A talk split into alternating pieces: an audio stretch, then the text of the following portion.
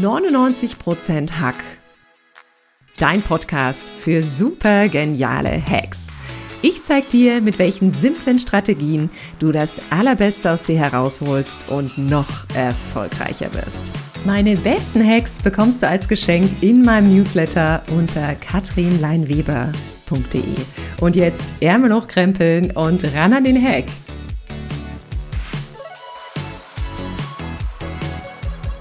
Wenn man verliebt ist, kann man sich gar nicht vorstellen, dass dieses wunderschöne Gefühl irgendwann das Zeitliche segnen sollte. Doch in einem Alltag, in dem gefühlt wenig Zeit ist und der Lack manchmal ab ist, fragt sich der ein oder andere doch wirklich, wie kann ich die Liebe frisch halten?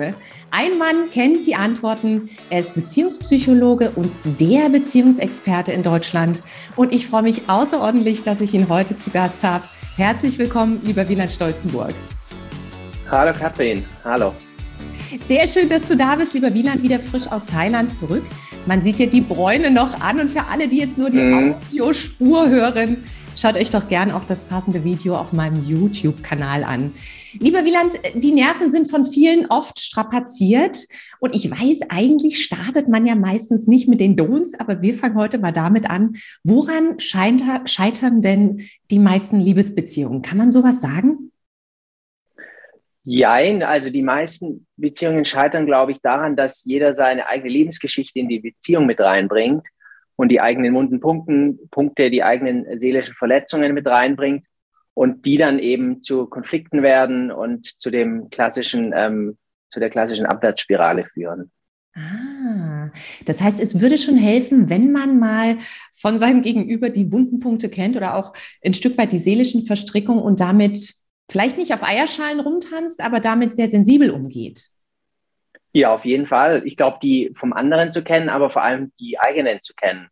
Weil wir haben ja sehr, sehr schnell die Tendenz, dass wir, wenn uns irgendwas nicht gefällt, das Gegenüber oder die gegenüberliegende Person als die Ursache sehen, der uns das Leben schwer macht oder die uns das Leben schwer macht. Und viel häufiger hat es eigentlich einfach mit uns zu tun, dass wir vielleicht auf eine gewisse Aussage oder eine gewisse Verhaltensweise ja verletzend reagieren. Finde ich jetzt spannend. Ist es denn so, die Paare, die zu dir kommen ins Coaching oder auch in deine, deine Trainings, ähm, was bringen die denn so mit? Sind das ganz unterschiedliche Themen oder kann man sagen, na, das sind so die, so die Hauptthemen, die wirklich fast jeden umtreiben?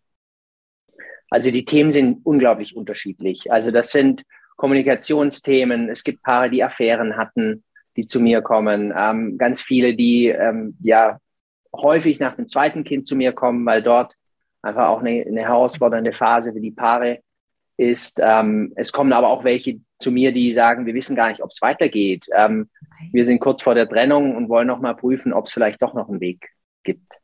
Ah, und diese Menschen begleitest du dann halt zu ihrem Ziel, was sie sich dann zumindest am Anfang erstmal in den Kopf gesetzt haben, wenn sie zu dir kommen. Genau, richtig, ja. Wieland, wie wichtig ist denn äh, Nähe, nee, Zeit und Präsenz in einer Beziehung? Ich meine, ich kenne die Themen natürlich auch von zu Hause. Man hat irgendwie mhm. alles miteinander abgestimmt und am nächsten Tag gibt es wieder die Diskussion, wo ich dachte, mein Gott, wo war mein Mann oder wo war, wo war ich in diesem Moment bei der Abstimmung? Wie wichtig ist Zeit und Präsenz? Ähm, also ich würde eher sagen, dass es in meiner Erfahrung wichtig ist, dass man wirklich weniger Qualitätszeit hat, wie viel so nebenher laufen. Dass man sich ab und zu wirklich für den Partner Zeit nimmt und nicht das Handy nebenher oder in den Gedanken noch in der Arbeit oder bei den Kindern ist, sondern dass man wirklich präsent für den Partner da ist und dann reicht oft eine kürzere Zeitspanne, als wenn man ja jeden Tag drei Stunden nebeneinander auf dem Fernseher sitzt und jeder in sein Handy schaut. Ich glaube, das ist das Thema, was viele jetzt auch natürlich im Homeoffice kennen. Und wir haben zu Hause, mhm. eine, wir haben zu Hause eine kleine Regel eingeführt. Wenn der andere ins Arbeitszimmer reinkommt oder reinkommt, macht der, der da sitzt, sein Laptop zu oder legt das Handy weg, sodass man ja, zumindest wow. mal diesen Blickkontakt versucht aufzubauen. Klappt nicht immer, aber es mhm. ist zumindest von der Idee her mal ganz gut. Manchmal gibt es ja auch Partnerschaften, da hält sich das Geben und Nehmen nicht wirklich die Balance. Und, und äh, da ist einer, der zahlt vielleicht mehr ein, der investiert mehr, der andere, der hebt mhm. mehr ab. Kann man mhm. da vielleicht einen Rat mitgeben, wie man aus solchen Geschichten oder was man daraus lernen kann, beziehungsweise wie man das besser machen kann? Mhm. Also meistens ist es ja so, dass der, der weniger Angst hat, äh, dass die Beziehung zu Ende geht, der, der, der ist der Mächtigere. Und der muss meistens weniger geben, weil er sitzt ja auf einem höheren Thron, ähm, hat keine Angst, dass der andere geht oder weniger. Und der, der eben mehr Sorge hat, dass die Beziehung vielleicht zu Ende geht oder der mehr Harmonie möchte, der gibt einfach mehr, weil, weil er ja einen größeren Verlust hätte, wenn das Ganze scheitert. Und ich glaube, daran kann man schon ganz viel arbeiten und verstehen, okay, welche Machtspiele spielen wir denn hier? Was, ja, was bin ich denn bereit zu geben oder nicht zu geben? Und ja, was steht dahinter? Und ich glaube, wir alle, es gibt Studien darüber, dass beide Partner immer denken, dass sie mehr geben. Und ähm, das ist auch ganz normal, weil das, was wir geben, wissen wir ja alles. Aber wir wissen ja nicht, was der Partner alles gibt. Deswegen wird es da immer eine Verzerrung geben in der Wahrnehmung.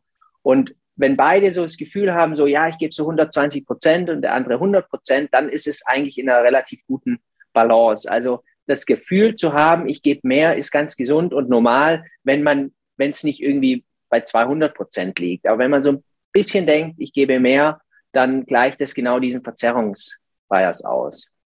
Das ist schön. Das klingt so ein bisschen nach High Performance, obwohl das natürlich Leistung in einer Beziehung nicht wirklich das Thema ist. Aber dieses etwas mehr geben als normal finde ich eigentlich einen schönen Gedanken. Was mache ich denn, wenn ich aber mhm. das Empfinden habe, dass ich denke, ich gebe total viel, mein Partner vielleicht 20, 30 Prozent? Ist dann meine Wahrnehmung verzerrt oder was, was rätst du solchen Paaren?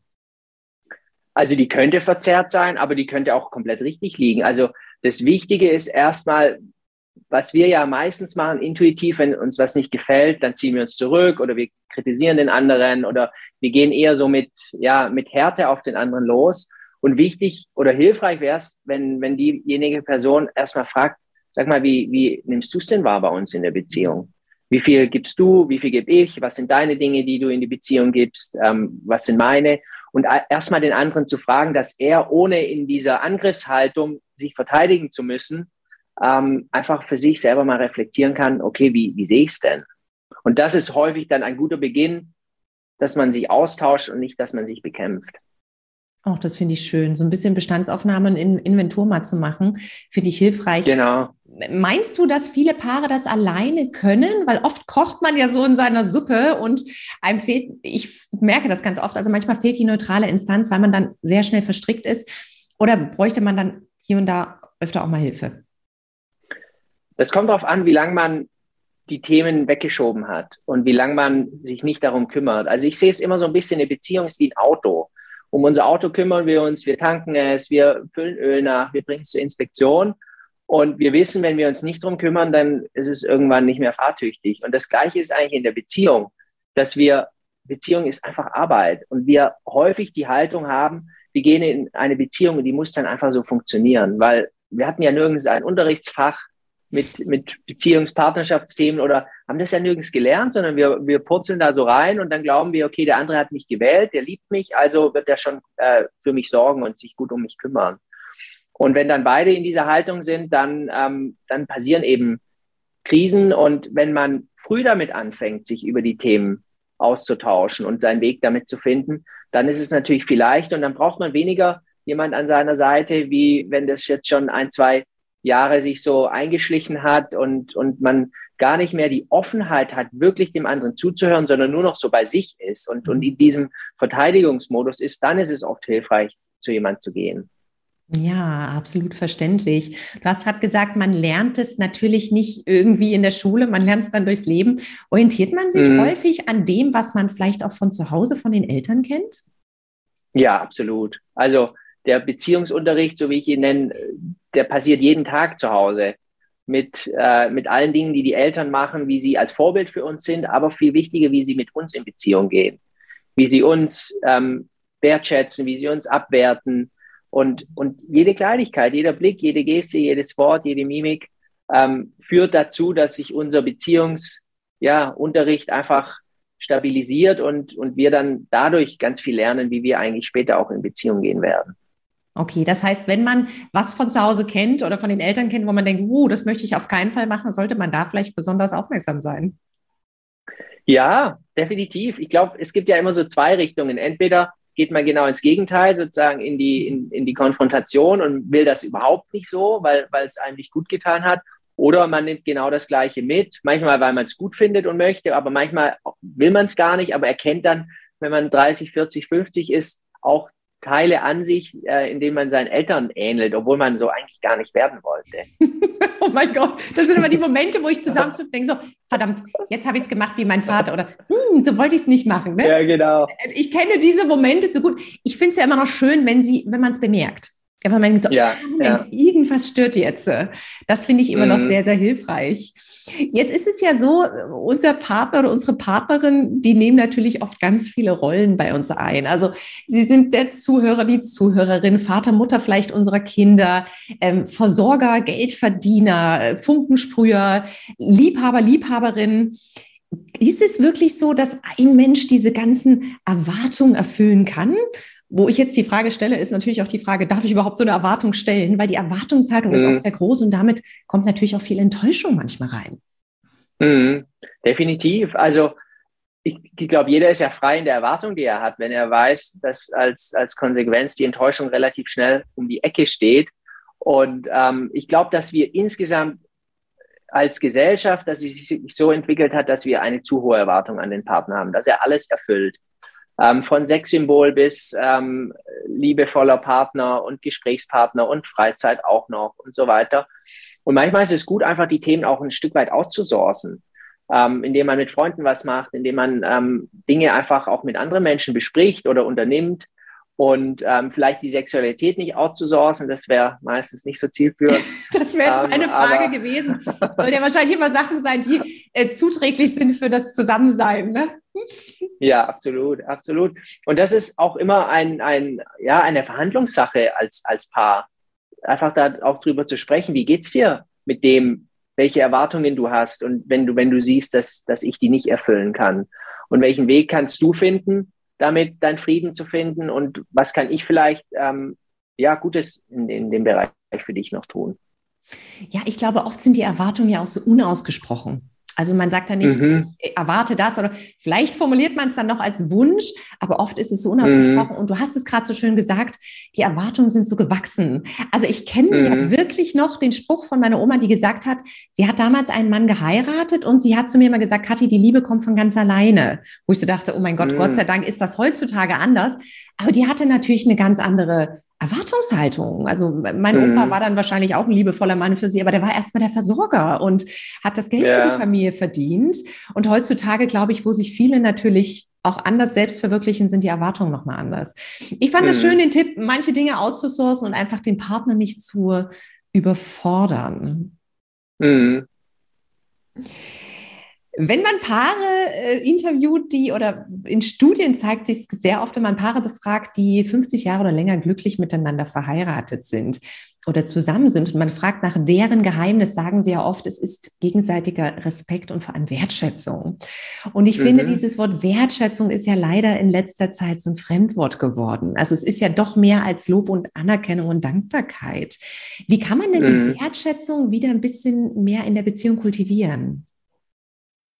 Ich glaube, da, da muss jeder für sich erstmal schauen, okay, wie ist denn mein Partner? Was macht ihn froh? Was macht ihn glücklich? Für den einen ist Wertschätzung in, in Komplimenten zu finden, für den anderen, indem man irgendwie Kleinigkeiten besorgt oder irgendwie, ja, irg irgendwelche Kleinigkeiten ähm, für ihn, für ihn macht.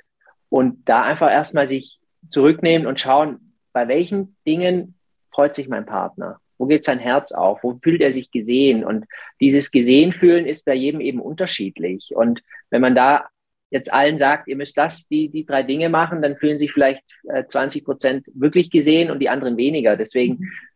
einfach, ja, eher, eher da den, den Partner, so wie man ihn kennt, nochmal anschauen und, und eben überlegen, was, was passt denn da? Und ich glaube, dass auch ganz viel mit Dankbarkeit das zu tun hat ähm, dass es nicht selbstverständlich ist, dass der Partner mit einem zusammen ist und dass nicht selbstverständlich ist, dass man all die Dinge bekommt, die man bekommt und dass er die Zeit teilt, weil wir sind heute in so einer Gesellschaft, dass man nicht moralisch oder kirchlich oder finanziell zusammenbleiben muss und einfach gehen könnte. Und dass es nicht selbstverständlich ist, dass der Partner jeden, jeden Tag einem neben einem aufwacht und, und die Dinge macht, die er macht. Und das bringt schon ganz viel Harmonie in Beziehungen. Das finde ich schön, dass du das gesagt hast, dass es nicht selbstverständlich ist. Ich glaube, viele denken, wenn sie zusammen sind oder wenn man verheiratet ist, hat man so diesen Freifahrtsschein, dass man viele mhm. Dinge einfach so für gesetzt hinnimmt, die dennoch besonders sind, wenn man sie vielleicht in einem ganz anderen Licht mal sieht. Und in einem mhm. Buch von dir hatte ich einen ganz tollen Hack, den fand ich toll, den haben wir ausprobiert. Da ging es um so ein Wertschätzungs-Dankbarkeitstagebuch. Magst du vielleicht dazu okay. noch mal was sagen? Ich müsste gerade, muss gerade selber überlegen, was da drin steht. ich sag's, es war in deinem, in deinem Buch, glaube ich, Beziehungsglück war es drin. Da ging es darum, ja. du machst ein äh, Dankbarkeitstagebuch oder du schreibst jetzt nicht sklavisch jeden Abend, aber du schreibst halt immer mal was rein. Ne? Danke, dass du, keine Ahnung, ah, heute Kinder ja. gebracht hast. Danke, dass du mir Kaffee ans Bett gebracht hast. Und ich fand mhm. das so schön, weil es war einerseits schön, das zu lesen und ich habe gemerkt, du findest jeden Tag was, wo du den anderen wertschätzen kannst, wo du dankbar sein kannst. Mhm. Und das geht aber so in dieser Schnelllebigkeit des Alltags einfach, finde ich manchmal leider verloren. Ja, ja, das stimmt. Du hast es vorhin so schön gesagt, es kann natürlich sein, dass man irgendwann gefühlt zum Inventar gehört. Ne? Da kannst du nackt von deinem Partner einen Handstand machen, der oder die Partnerin, der Partner nimmt es nicht mehr wahr. Was mhm. mache ich denn in solchen Momenten, ne? wenn der Zustand eintritt und du denkst, ach, du bist gefühlt hier irgendwie Möbelstück, wie komme ich denn da raus, Wieland? Ich würde wieder in Kommunikation gehen und mich mit dem anderen austauschen und ihn fragen, wie, wie's, wie, ja, wie er es, wie er das sieht und ähm, was, ja, wie er wahrnimmt, welche Selbstverständlichkeit die Beziehung ist, was, was ihm gut tut in der Beziehung, was nicht. Und ich würde einfach in Austausch gehen. Das ist immer das Allerwichtigste, nicht in Konfrontation, sondern einfach in, in Interesse zu gehen und zu erfahren, wie es für den Partner ist. Vielleicht hat er gerade eine super stressige Zeit, weil die Mutter im Pflegeheim ist oder die Arbeit stresst. Also wir wissen ja manchmal gar nicht, was es mit uns zu tun hat oder mit externen Themen, aber schließen es meistens dann auf uns und da einfach ein bisschen mehr Licht ins Dunkel zu bringen, ähm, woher das Gefühl kommt und ja, was man vielleicht selbst dafür dann machen kann. Ah, oh, finde ich schön, was man selbst dafür machen kann. Weil ich glaube, da hm. fühlen sich natürlich viele in der Tat nach einer längeren Beziehung ertappt, dass dann vieles einfach so gesetzt ist. Welchen mhm. Impact hat denn das Thema Familie auf eine Partnerschaft? Kinder, du hast vorhin am Anfang gesagt, du betreust auch Paare, die dann kommen, wo das zweite Kind dann da ist und wo es vielleicht nochmal schwieriger ist. Mhm. Ist das natürlich für die Familie einmal eine große Freude, aber ist das für Partnerschaften zuträglich? Ich muss es jetzt wirklich mal so einfach fragen. Ja. Du meinst eigene Kinder? Eigene also, Kinder, in der Kinder Tat. also ich meine, ich habe ja auch zwei und ich weiß, es ist ja. unfassbar schön und unfassbar anstrengend zugleich. Ja. Aber ich glaube, da verändert sich in Partnerschaften ja nochmal sehr viel. Ja, definitiv. Das ist erstmal die, die größte Herausforderung für die Beziehung, weil es ist jemand Drittes da. Für die Frau verändert sich erstmal viel mehr in, in der, während der Schwangerschaft, aber dann auch in der Geburt. Sie, für sie ist oft der Körperkontakt einfach schon ausreichend, den sie zum Baby hat. Und für den Mann äh, reicht dann, der, der kommt gefühlt zu kurz.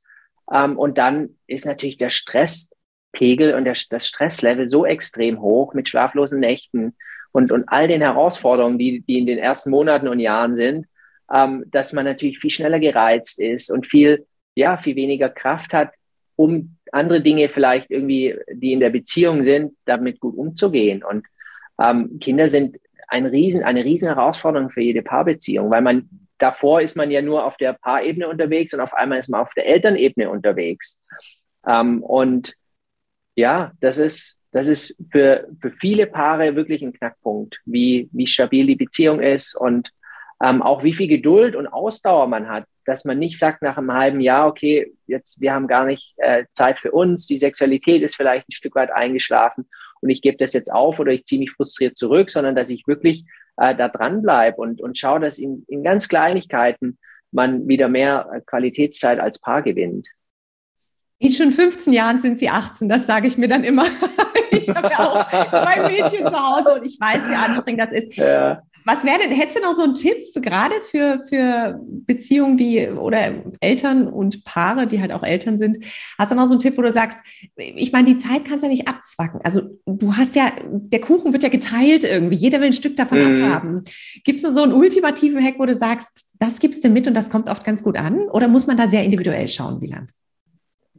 Also individuell, klar weil die einen haben Schwiegereltern, die auf die Kinder aufpassen können. Da können die sich natürlich viel mehr Zeit dann rausnehmen für sich als Paar. Ähm, ich glaube, dass es vielleicht hilfreich sein kann, abends einfach fünf Minuten sich zusammenzusetzen und jeder erzählt von seinem Tag, wie es ihm geht, was hat mich beschäftigt, was, was war gut für mich, was war nicht so gut ähm, und wie geht's mir mit dir. Und vielleicht Arm in Arm auf dem Sofa liegen und sich gegenseitig wirklich als Routine das erzählen. Oh, das ich ein schöner Tipp. Also nicht ja. nur für, für Paare mit Kindern, sondern generell auch so. Auch so, genau, ja.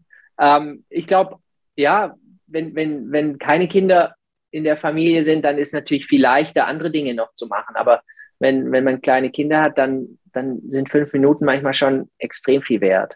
Auch wenn man müde ist und fertig und eigentlich nur noch ins Bett will, ähm, trotzdem sich einfach diese zehn Minuten Zeit für sich zu nehmen. Ja, was für ein schöner Hack. Es ist jetzt schon mal gefallen, das Wort. Und es ist ja so, als Paar teilt man ja nicht nur den Alltag, sondern im besten Fall auch das Bett. Und da gibt es natürlich auch mhm. viele Herausforderungen. Ne? Für den einen ist es zu wenig, für den anderen zu eintönig. Der nächste hat vielleicht gar kein Verlangen mehr oder ist mit der Wildheit des Partners überfordert. Wie, wie mhm. begegnet man denn diesen Themen mit einer gewissen Leichtigkeit? Weil ich glaube, das kann natürlich schon für viel Frust sorgen. Ja, ähm, ich glaube, die, die Grundhaltung ist erstmal, dass man, wenn, wenn man im Bett ist oder nach dem Bett, dass man darüber nicht in irgendeiner kritischen Haltung dem Partner irgendwas erzählt, was einem nicht gefällt. Also, dass man nicht negative Dinge, während man im Bett liegt oder danach ähm, kommuniziert. Das ist, glaube ich, erstmal die Basis, weil das ist ja so ein intimes, äh, so ein intimer Austausch, dass, dass da sehr, sehr schnell Verletzungen passieren können. Und was ich mit vielen Paaren mache, wenn eine, eine Differenz zwischen der Häufigkeit, wie, wie man gerne Sex hätte, besteht, ähm, dass man ein, ich nenne das Wechselspiel macht, dass man zum Beispiel sagt, alle zwei Tage äh, kuscheln wir und nach zwei Tagen haben wir Sex. Und dann wieder zwei Tage warten, dann kuscheln und dann Sex. Mhm. Das klingt erstmal relativ unromantisch, ähm, aber das hilft Paaren raus aus dem Druck zu kommen häufig für die Frau zu, die Angst zu haben, okay, wir fangen an zu knutschen und kuscheln. Ähm, jetzt will er, will er auf jeden Fall weitergehen, wenn das definiert ist. Und ähm, es, es kann einfach unglaublich viel Frustration verringern. Wenn man einfach die Sicherheit hat, okay, wir kommen beide auf unsere Bedürfnisse. Manchmal ist es auch andersrum, dass der Mann weniger Sex möchte. Gar nicht nur schwarz und weiß. Ähm, aber das kann einfach ganz viel Leichtigkeit und, und Entspannung in Beziehungen bringen. Auch das klingt eigentlich ganz schön. Ich finde, dieses zwei Tage Kuscheln könnte den Spannungsbogen auch deutlich aufbauen. Ich finde, das klingt jetzt nicht irgendwie langweilig. Das stimmt, ja. ja. Ich habe schon, hab schon von Klienten gehört, die dann gesagt haben, okay, jetzt ist 12 Uhr. Die haben es im täglichen Rhythmus gemacht, also ein Tag kuscheln, ein Sechs und so weiter. Und bis 12 Uhr gewartet und dann war ja schon der nächste Tag. Und dann durften sie. Das ist ja der beste Hack überhaupt. Du hast es vorhin schon ja. gesagt, manche sourcen das Thema dann leider aus und es gibt vielleicht den Seitensprung mhm. und ist fremdgegangen. Äh, mit welcher Haltung begegnet man diesem Thema dann als Coach auch ein Stück weit, ohne das zu bewerten und natürlich mit dem Ziel, dem Paar was bestmöglich Gutes zu tun? Mhm. Ähm, ich glaube, als, als Therapeut brauchst du die Haltung, dass alles in Ordnung ist, was die Menschen machen und auch was man selber macht. Wenn ich in eine Wertung gehe, das steht mir gar nicht zu. Ich bin ja nicht in den ihren Schuhen durchs Leben gelaufen. Ich würde wahrscheinlich genau das Gleiche machen, wenn ich das gleiche Leben gehabt hätte. Mhm. Deswegen jeder, jeder Mensch, das ist einfach meine Haltung, macht das Beste, was ihm möglich ist. Und ähm, das ist nicht immer das Beste für, für den Partner, aber für sich selber war und ist es immer genau in dem Moment der beste Weg gewesen. Und ganz wichtig ist es, dass der, der fremdgegangen hat, die Verantwortung einfach zu 100 Prozent übernimmt, weil der ist ja im Bett der oder des anderen aufgewacht und ähm, da kann der Partner nichts dafür. Was das sozusagen es so weit gekommen ist, dass einer aus der Beziehung ausbricht, da liegt meistens eine Verantwortung bei beiden. Ähm, aber das heißt nicht, dass wenn, wenn in der Beziehung irgendwas schief läuft, dass man dann das Recht hat, einfach fremd zu gehen. Und das ist eine ganz wichtige Differenzierung, einfach 100% Verantwortung für den, fürs Fremdgehen und meistens 50-50, dass die Beziehung so weit gekommen ist, dass dass man einfach, ja, dass, dass irgendwas in der Beziehung fehlt, dass sich jemand oder dass sich einer wo, das woanders holt. Das heißt, man würde dann aber auch natürlich mit der Verantwortlichkeit beider Partner arbeiten und schauen, wie man das vielleicht noch auf den richtigen Weg bringen kann wieder. Genau. Nachdem man äh, daran gearbeitet hat, an der Verletzung der hintergangenen Person, weil das ist ja ein Riesenvertrauensverlust.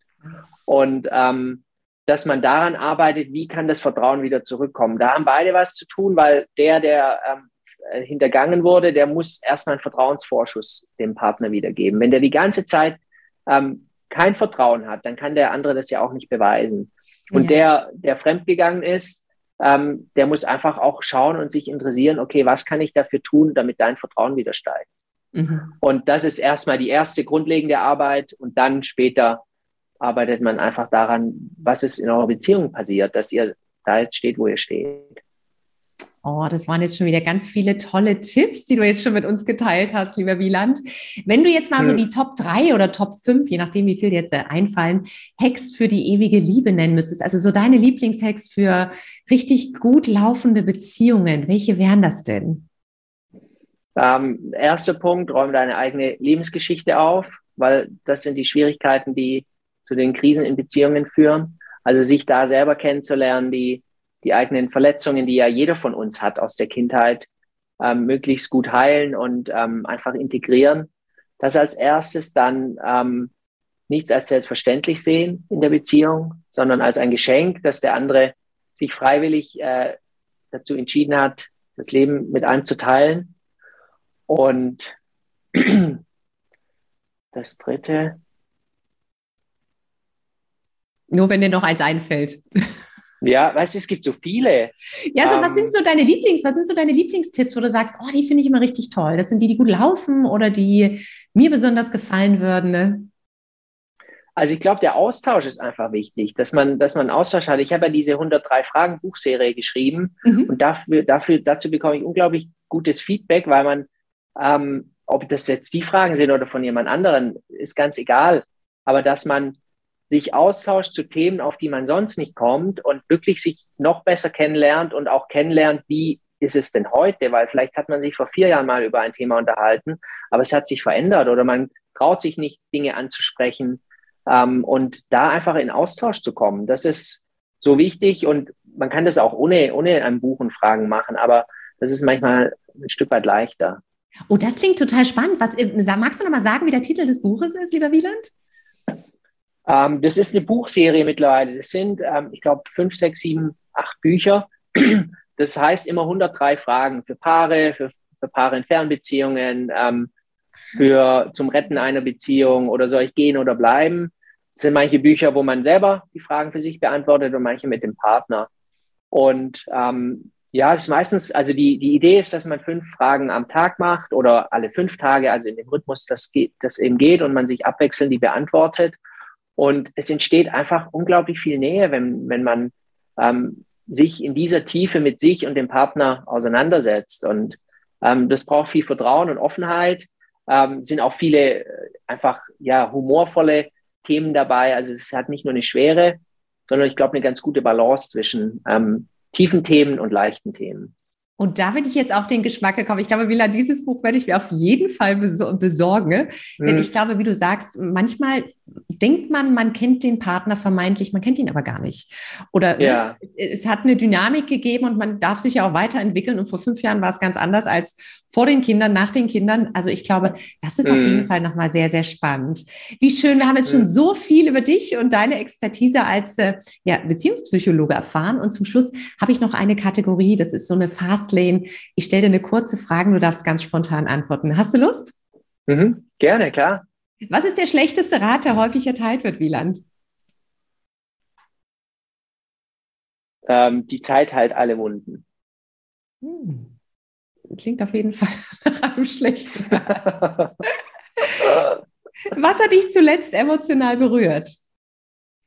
Ähm, die Hilfe für Flüchtlinge aus der Ukraine. Hm. Was bringt dich immer, also wirklich immer zum Lachen?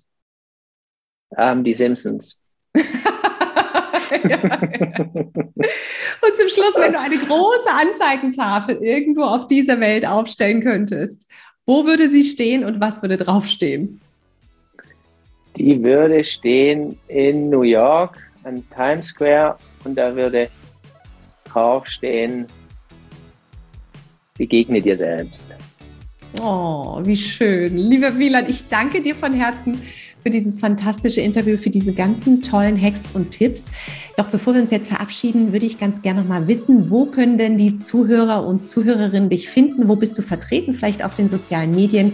Und wie kann man dich kontaktieren?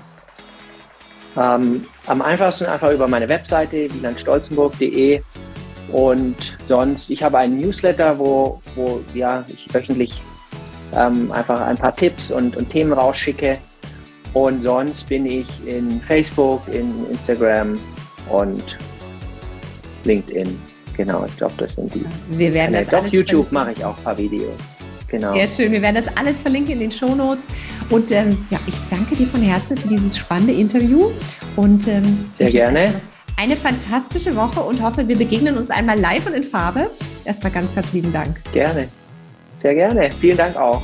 Sehr gern.